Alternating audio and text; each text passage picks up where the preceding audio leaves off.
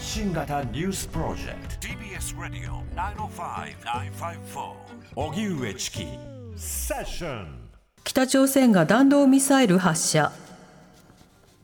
防衛省は今日午前9時59分ごろに北朝鮮内陸部から弾道ミサイルが発射され11時13分ごろに日本の EEZ 排他的経済水域の外に落下したとみられると発表しました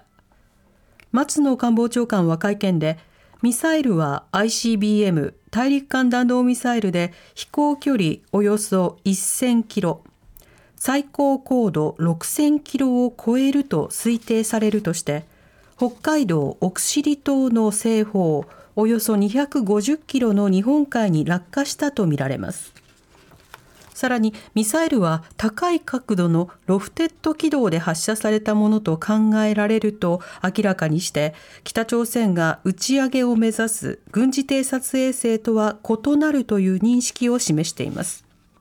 また74分もの飛行時間は過去最長だということです。一方消防庁は今日午前11時から J アラート全国瞬時警報システムの試験を各自治体で行う予定でしたが中止されています。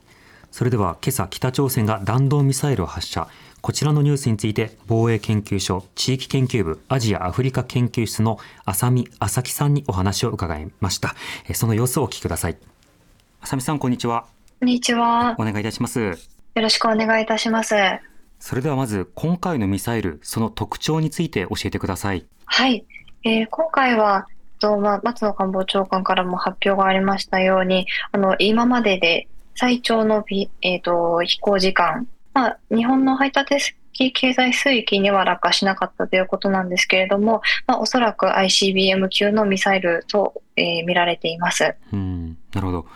この74分という時間は相当に長いと解釈していいんでしょうか？そうですね。前回が確か60分台で最高というふうに言われていたので、それよりも、あの、まあ、15分程度長く、えー、上空に、えー、飛行していたということになります。うんまた、大陸間弾道ミサイル ICBM 級、これはどういったものなんでしょうか？そうですね。基本的には、えーまあ、射程が1万5000キロ、えー、程度のものを大陸間弾道ミサイルというふうに分類をしていますけれども、まあ、北朝鮮から発射をした場合、アメリカの本土に届く、えー、ことになりますので、うん、そういった意味では、アメリカを攻撃する能力を北朝鮮が持っていると誇示するためにあの使用されるミサイルになっています。なるほど。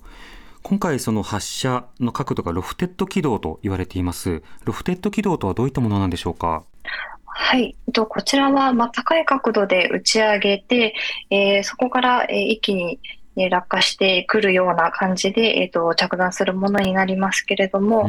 うん、射程が1万5000キロになる ICBM を発射した場合ですね、あの通常の角度で発射しますと、まあ、アメリカまたは太平洋にまで届いてしまいますし、日本の上空を超えることになりますので、まあ、そういった、えー、ところ、そういった撃ち方をしてしまうと、まあ、かなりアメリカ、またまあ日本、韓国を刺激することになりますので、そこを避ける形で、まあ、また日本の排他的経済水域を、えー、侵さない、えー、範囲での、えー、打ち上げ実験をするためにこういった軌道を取ることが多いです。うんこのロフテッド軌道というのは通常このミサイルが使用される場面には使われることは少ない軌道になるんでしょうか？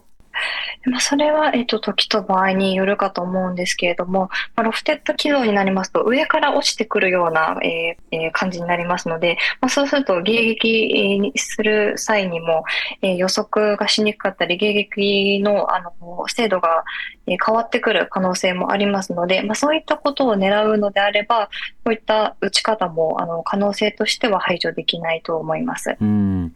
このロフテッド軌道軌道での、発射実験を繰り返している北朝鮮ですが、この繰り返し、このロケット開発の意図というのはいかがでしょうか？そうですね、ロケットの開発、まあ、ICBM のえ能力としては、北朝鮮はある程度高い能力を持っているというふうに見られていますので、まあ、えっ、ー、と、まあ、どのような弾頭を積むか、その弾頭の重さであったりとか、まあ、エンジンの性能であったりとか、まあ、正確性であったりとか、まあ、そういったところ、精密なところですをですね、北朝鮮はまあ詰めていこうとしているのかなとは思うんですけれども、はい、今回のあの、まあ、実験に関しては、えー、ちょっとまだどのような意図を持ってとか、まあ、どういった性能のミサイルかというところはまだ分析中になりますので、うん、えー、そこは少し、えーとまあ、様子を見ていく必要があるかと思います。なるほどまたこれまで北朝鮮が続けてきた衛星の打ち上げ、これとは異なるものなんでしょうか？そうですね。衛星の打ち上げは、まあ、最終的に衛星を軌道に乗せるのが目的になりますので、まあ、弾道ミサイルのように、あの、まあ、敵地に、えー、まあ、弾頭を用として攻撃をするというような、そういった意図のものとはまた変わってきますので、はい、こちらは分けて考える必要があります。うん、なるほど。そしてこのこの発射ですけれども、まあ、軍事的な開発の意図と、それから政治的な意図、この点についてはそれぞれどう分析すればいいんでしょうか？まず開発的な意図としましては、北朝鮮はあのまあ、5カ年計画を今掲げているところでして、まあ、5カ年計画も2021年の1月に発表しているので、まあ、大体折り返しの地点になってきています。はい、この中で1万5000キロ級を超えるあの ICBM の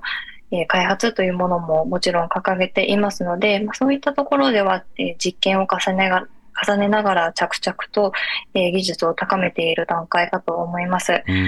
でまた政治的な、えー、意図としましては、こちらはあの、まあ、昨日、また10日にキム・ヨジョン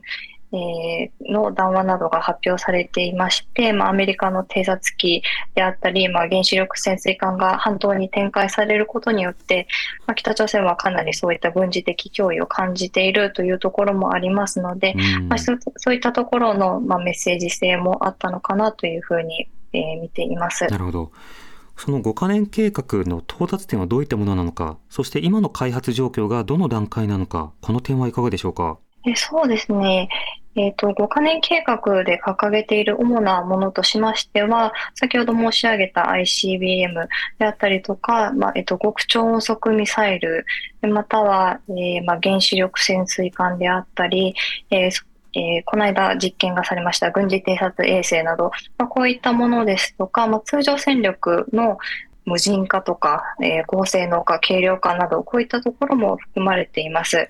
まあえーと、北朝鮮は、えーまあ、計画を発表してから、まあ、淡々とこういったさまざまな実験を通して、えー、技術力の、えー、向上に努めている段階かと思いますけれども、まあ、こういったものが実際に韓国軍、また米軍などと、えー、対峙する際に十分な能力なのかっていうところは、えー、こちらはまだ測れない部分になるかと思いますので、北北朝鮮としてどこに、えーまあ、完成というそういった目標が達成されたというふうに持っていくのかどうかというところは、えーまあ、次の党大会での総括を見てみないと北朝鮮として成功を成功したというのかどうかというところはまだ、えー、見解が、えー、ちょっとわからないところにはなります。うんなるほどそして日本では今日11時に J アラートのテストが予定されていましたが、これが中止ということになりました。この動きやそして影響などについてはどう見てますか？そうですね、まあ、北朝鮮としては、この J アラートのテストにぶつけて、こう今日実験を行ったということは、多分そういった意図はなかったとは思うんですけれども、はい、まあ、日本としては、あのまあ、今日訓練をしますとしていて、まあ、実際に、まあ、北朝鮮からミサイルが飛んできてしまった、ミサイル、えっ、ー、と、ミサイル実験を行ってしまったといったときに、まあ、今日は訓練を中止というふうに、あの、総務省が判断をしましたけれども、はい、えーこれが混同してしまったりとか、実際にミサイルが発射されているのに、J アラートが鳴って、これは訓練なのか、本当に J アラートとしてあの鳴っているのかというところが、あの曖昧になってしまうのが一番怖い事態だと思いますし、まあ、こういったところの線引きであったりとか、えーまあ、このようにこう被ってしまう可能性というのも今後ゼロではないというところを想定していく必要はあるのかなと個人的には感じています。なるほどまあ、そうした時に踏まえた上で、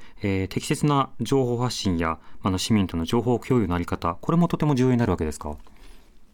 そうですね、まあえーまあ、消防、そして自治体、そして国民にどういうふうに、えー、発信をしていくのかというところを、また発信してそれをまた取り消したりとか、更新したりとか、そういったところに関しても、あのまあ、細部の調整が必要になってくるかと思います。うんわかりました。浅見さん、ありがとうございました。防衛研究所の浅見浅木さんにお話を伺いました。TBS